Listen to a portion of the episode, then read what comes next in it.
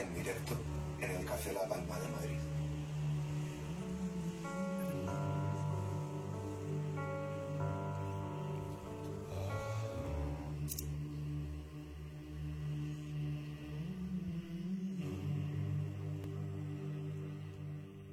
Es una banda referente en nuestra escena. Han pasado más de dos décadas para que tengan la oportunidad de estar en este programa de radio. Para nosotros de verdad es un verdadero placer decir que están aquí con nosotros Niños Mutantes.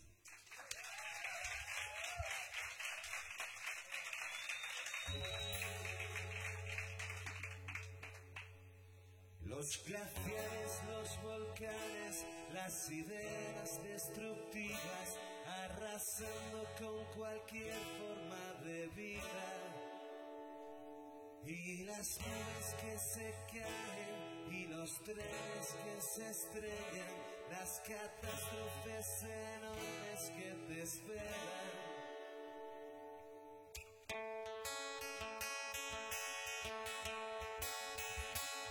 Los glaciares,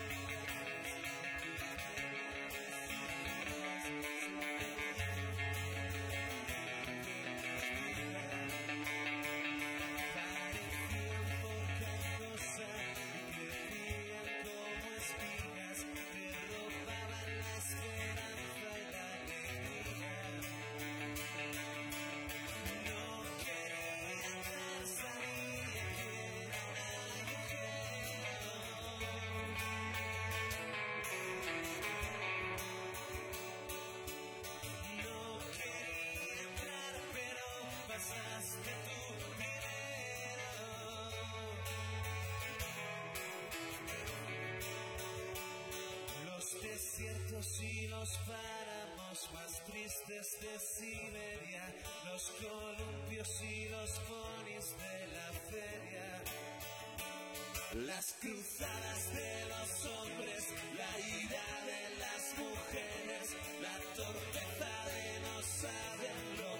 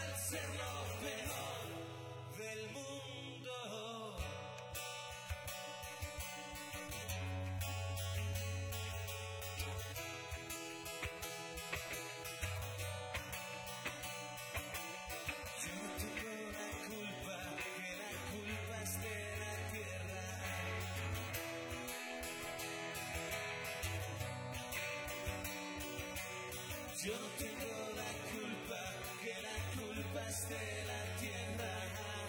Yo no tengo la culpa, yo no tengo la culpa, yo no tengo la culpa, que la culpa es de la tierra. Yo no tengo la culpa, yo no tengo la culpa, yo no tengo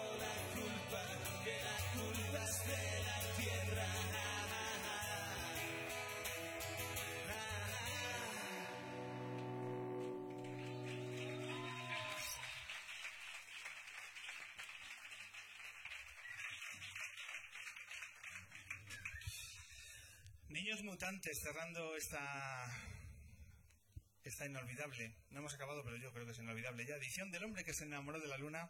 Así que vamos a charlar unos minutos con, con ellos. Alberto, vocalista, cantante, líder y también abogado en su tiempo libre. Bienvenido al hombre de luna. Muy buenas noches. ¿Cómo estás? Encantado de estar con vosotros aprendiendo y escuchando cosas interesantes de viejos compañeros como Amaro, pero aprendiendo de, la juventud que, que viene. Los, artistas no podemos encerrarnos, los que llevamos ya una trayectoria larga en, lo que hacemos nosotros y está bien ir teniendo un, oído pendiente de, de lo que va haciendo. Comparto lo que decía antes, ¿no? de que quizás estamos menospreciando a esta nueva generación. Eh, hacerlo es de viejos, totalmente. O sea, decir estos niñatos. Tal, bueno. ¿Qué me van a decir a mí, no? Que, llevo dos décadas en esto, ¿no? Y de pronto vemos gente con 22 años que se saca de la manga eh, una carrera absolutamente increíble. Aprendemos también de ese, de ese tipo de toma de decisiones y con las herramientas de ahora. ¿Os imagináis vosotros hace cuando estabais arrancando haber tenido las herramientas de un Spotify, de un YouTube, de unas redes sociales, lo que podéis haber hecho?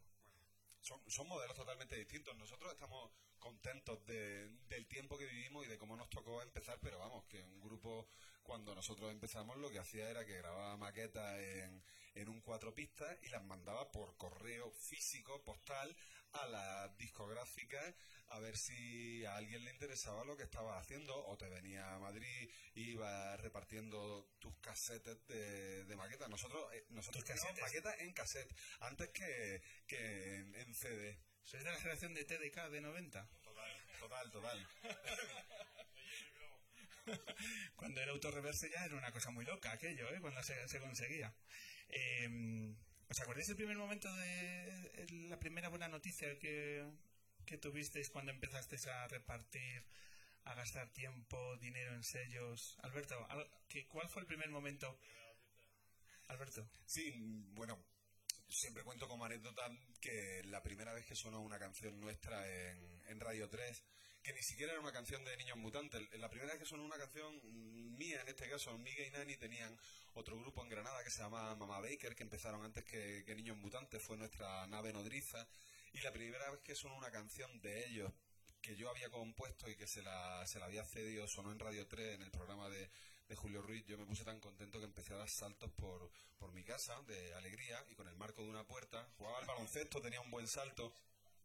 Con el marco de una puerta me abrí la cabeza, o sea, fui directo de, de la emoción a la sangre y a urgencia. Me hicieron un peinado tipo último moicano, me, me raparon por aquí y, y cinco puntos. De, de Radio 3 al hospital. Está, está bien.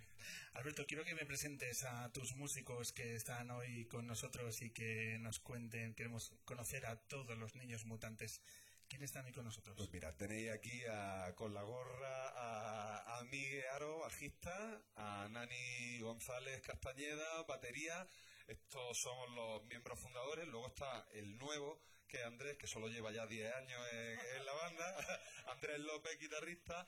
Y luego está el novísimo, que, que está por allí, que es Alonso Díaz, eh, pluriempleado eh, en Mutantes, pero alma, corazón y, y vida de Napoleón solo. Pues un fuerte aplauso a todos estos músicos, ¿no?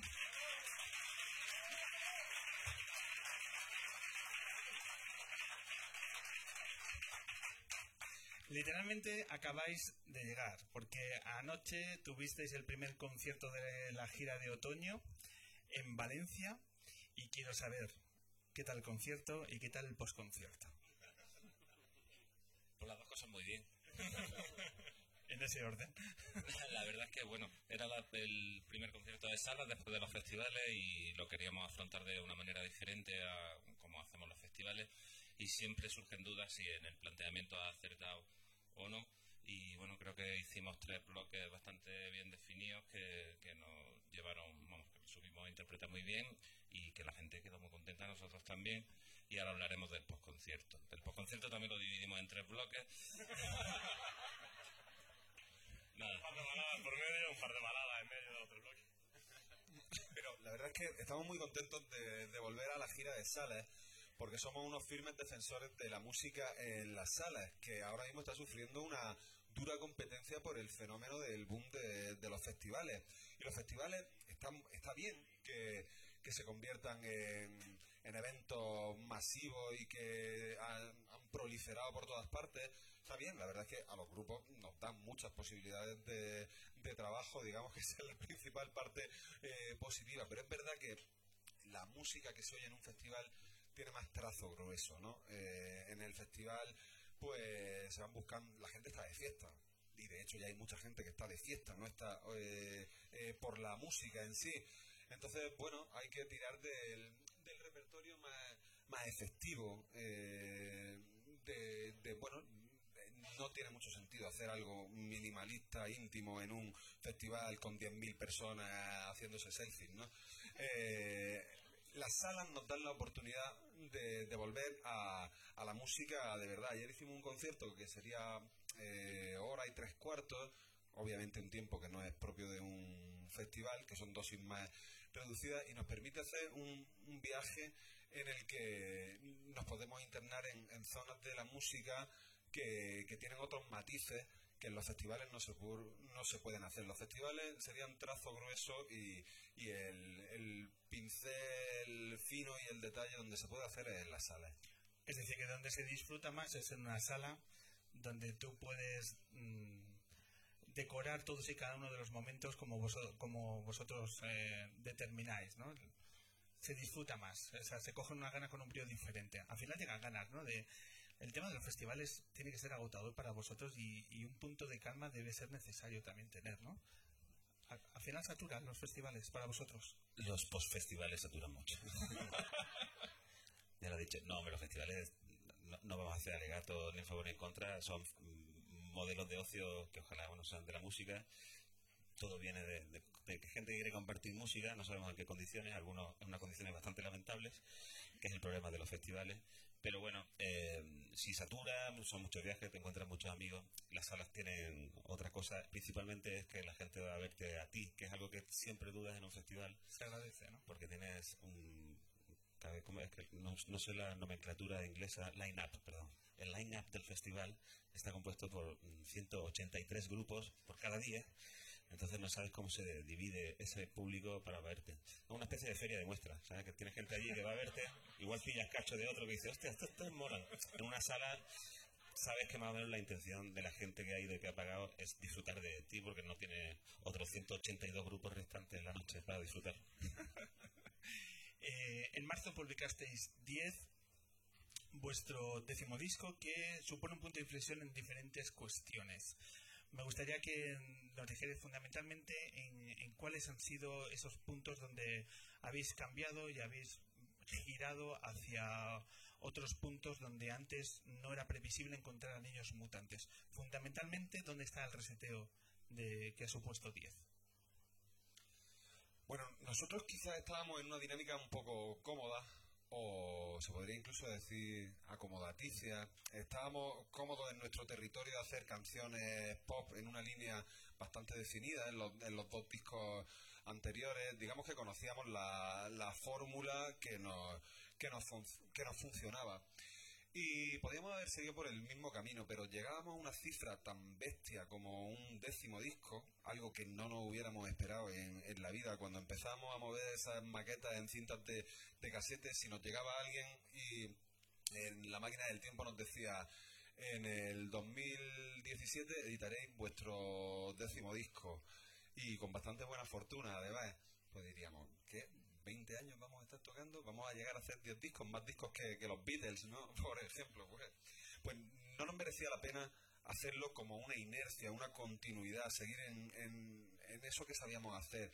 Y quisimos eh, darle un poco la vuelta a, a la tortilla. Andrés lo explica muy gráficamente que, lo que decidimos fue volver a meter los dedos en el, en el enchufe y, llevarnos una descarga de, de electricidad nos buscamos buenos aliados para, para ese camino porque tiramos para la producción de alguien que tampoco estuviera dentro de una rutina de producción eh, y, y buscamos a, a César y a, y a Abraham Boba de, León Benavente que no estaban haciendo producciones ahora mismo como otro factor también de, de algo que mm, se salga de, de las fórmulas eh, sabidas y luego bueno había otras circunstancias que también influyeron en el disco, que fue bueno una situación emocional tensa e intensa entre nosotros. Mucho se, se ha hablado de, de ese conflicto, de ese momento turbulento dentro de, de la banda. Yo creo que ha hablado mucho de lo que sucedió, pero me gustaría eh, que nos concretarais cu- cuáles fueron las eh, soluciones, las estrategias para salir adelante. Dado que el conflicto, que no es nuevo en una banda, y yo venía pensando es que después de tantos años, de más de 24 años de carrera, el que no tenga conflictos, a lo mejor eso no es una banda de rock. Muy extraño, muy extraño. La cuestión es qué estrategias, qué soluciones encarasteis para salir adelante. ¿Cómo se soluciona en una banda de música un conflicto interno de esa magnitud? Bueno, pues la verdad es que la única solución viable que había era la música. Y lo basamos todo en la música. Entonces, mm, reflexionamos, verdad que nos peleamos, eh, nos juntamos, nos reunimos una semana o dos después, eh, hablamos, sacamos muchos sapos y muchas culebras en mi casa concretamente, que quedamos en mi casa, y decidimos encontrar los puntos en común. Los puntos en común son nuestro amor a la música y que somos íntimos amigos los cuatro, y que ya está, que efectivamente la, la única, el único matiz importante de, de- de nuestra famosa pelea y, y a- al borde del abismo es que nosotros lo hemos contado, ¿no? También lo hemos dicho esto muchas veces.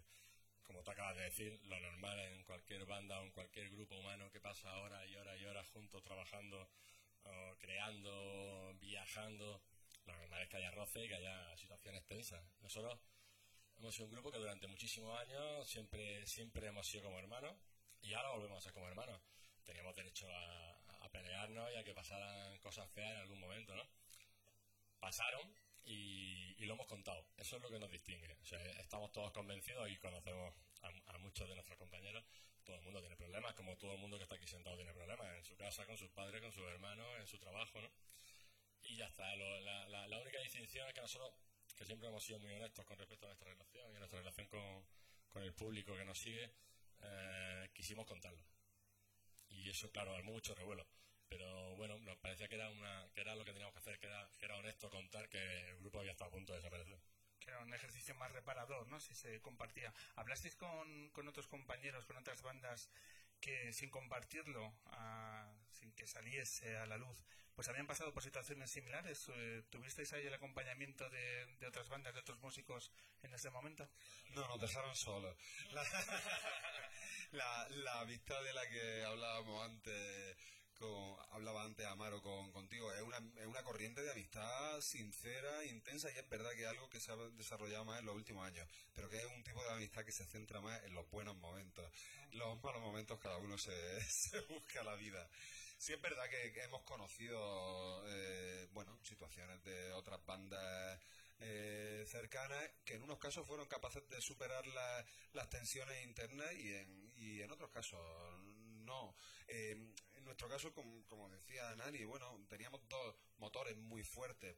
Uno es que aunque hubiera peleas, hay una base de una amistad y un amor, nos peleamos continuamente. Hoy en el camino, pues no nos hemos peleado mucho porque tú has quedado en la furgoneta. Entonces, la- en la comida, si no, nos hubiéramos peleado seguro, Nani y yo. Es lo, es lo habitual. Damos un poco de espectáculo también con eso. Pero, pero, pero eso, y, y que somos conscientes de la fortuna que tenemos de, de ser una banda con 20 años, con 10 discos, con la sensación de estar siempre creciendo y teniendo entre manos algo tan bonito como, como la música y como la emoción de crear nuevas canciones. Ayer cuando nos subíamos al escenario, eh, Miguel le dijo a Alonso, di, Alonso, di unas palabras antes de, de subir a tocar. ¿Y cómo fue lo que...? Qué, qué mala vida esta o algo así, ¿no? ¿Cómo No, dijo, dijo, chicos, ¿qué, qué vida nos ha tocado vivir. pues eso, qué vida nos ha tocado vivir. Eh, eso es un motor muy fuerte que, que nos une. Y después de tanto tiempo, tener a tanta gente que os sigue, que os quiere, que os respeta, porque a Niños Mutantes no es un camino que se haya trazado en solitario. Cada vez eh, más gente alaba ese ejercicio de transparencia y también de reseteo. Yo creo que la gente, cuando se hace un ejercicio de valentía, lo agradece. Me recuerdo la- las palabras de Alberto de Miscafeína, que también pasaron por un momento hace dos discos, y, y recuerdo que Alberto me decía, es que estábamos haciendo gimnasia. Cada concierto era gimnasia, era una tabla de gimnasia, y había que parar. Y ese ejercicio de honestidad, yo creo que a esos grupos que encaran ese momento y no siguen haciendo tablas de gimnasia, yo creo que hay que hacerles eh, dar el valor que necesario. Yo creo que nos sentó fenomenal, ¿eh? Mm, Nos vino muy bien a nivel personal porque hay problemas que se van larvando y que, y que si no explotan un día pueden explotar de una forma mucho más, más bestia. Y fue bastante bestia como, como nos explotó, pero yo creo que fue a tiempo y, y bueno, y, y esa sensación que decías que, que comentaba Alberto, también teníamos un poco un tic así un poquito antes de, de ese conflicto, sí hubo un momento en el que estábamos haciendo conciertos que teníamos un poco de sensación de, que salía a hacer un poco el funcionario, con todo el respeto a los funcionarios que hayan tenido la suerte de sacar las oposiciones que estén en esta sala y, eh, y en la audiencia. Pero sí tuvimos un momento así y ahora afortunadamente nos subimos al escenario felices y con, con, con mucha hambre de, de- de música y de, dejarlo todo encima. Porque eh, si no, no, no merece la pena. Llegará el momento que las bandas os llamen, oye, ¿cómo solucionamos esto? Coaching, ¿no? Alberto, se nos echa el tiempo encima. Eh, retomamos las, las canciones que os apetece para cerrar este programa. Pues ya, ya que estábamos hablando de esto, ya que estábamos hablando de esto, MM es una canción de- del último disco que, bueno, que relata un poco cuáles son nuestras sensaciones con, con la música. e intenta decir un poco por qué, por qué estamos aquí después de tanto tiempo.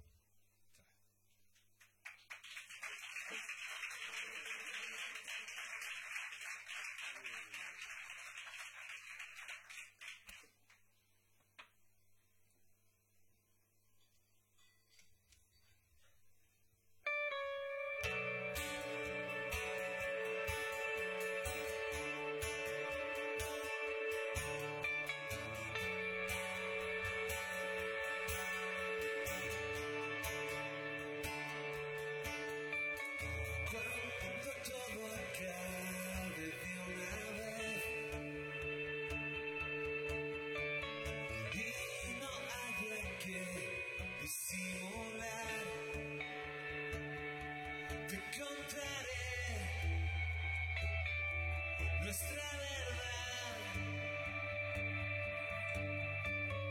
Hay una razón para seguir.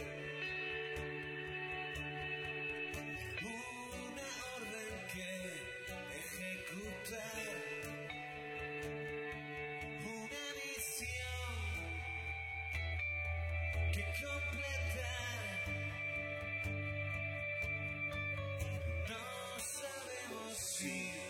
Nos callarán,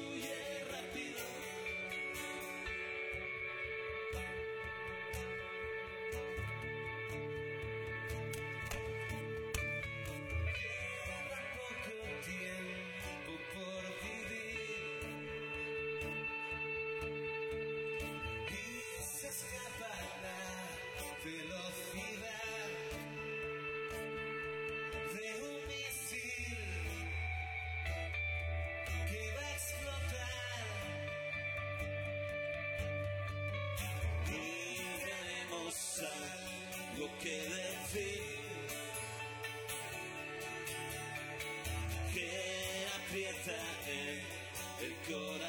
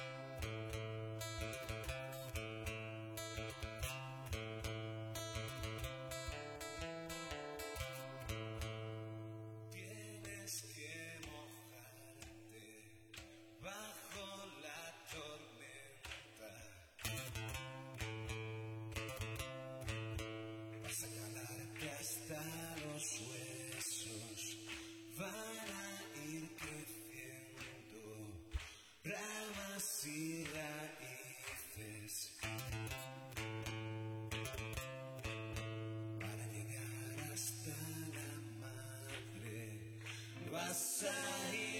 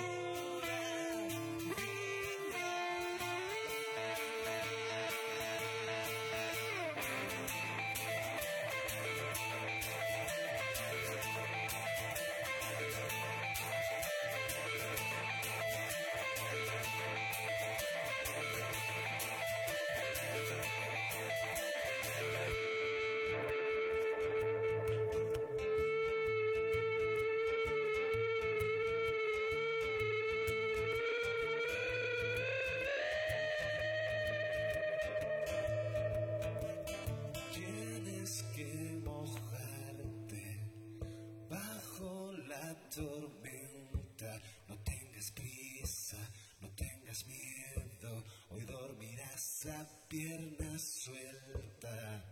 Vas a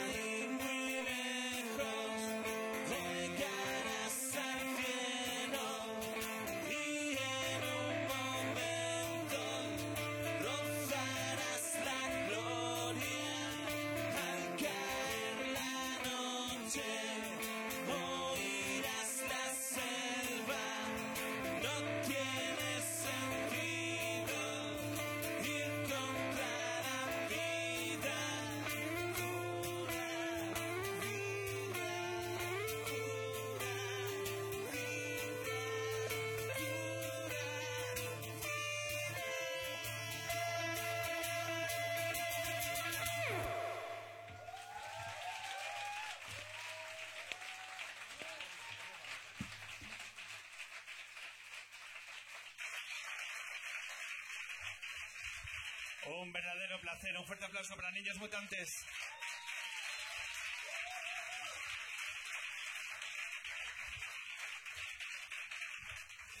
Nos quedan tres minutos de luna. Marcus, cuando quieras, nos vamos. Venga, con esta maravillosa canción del Elvis Presley comenzamos a despedir la luna 307. Vamos a hacer agradeciendo en primer lugar a los grandes protagonistas de esta velada, al público lunero que de nuevo ha llenado el Café La Palma.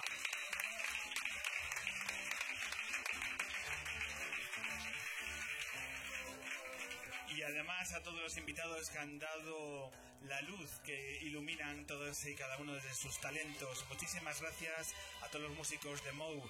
Muchísimas gracias, nos ha impactado, abrumado. Eres lunero, arcano, grande.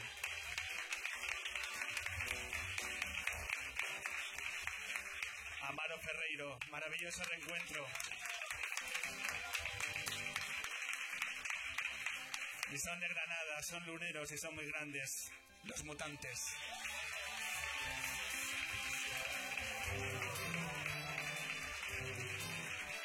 Este ha sido un programa que hemos hecho en colaboración a mucha gente. Muchas gracias a todos los compañeros de DocumFi. Muchísimas gracias. Agradecemos también a una maravillosa tienda de música, de guitarras, que está aquí en la calle La Palma y que nos han ayudado en el concierto de los niños mutantes. Muchísimas gracias a Headbanger.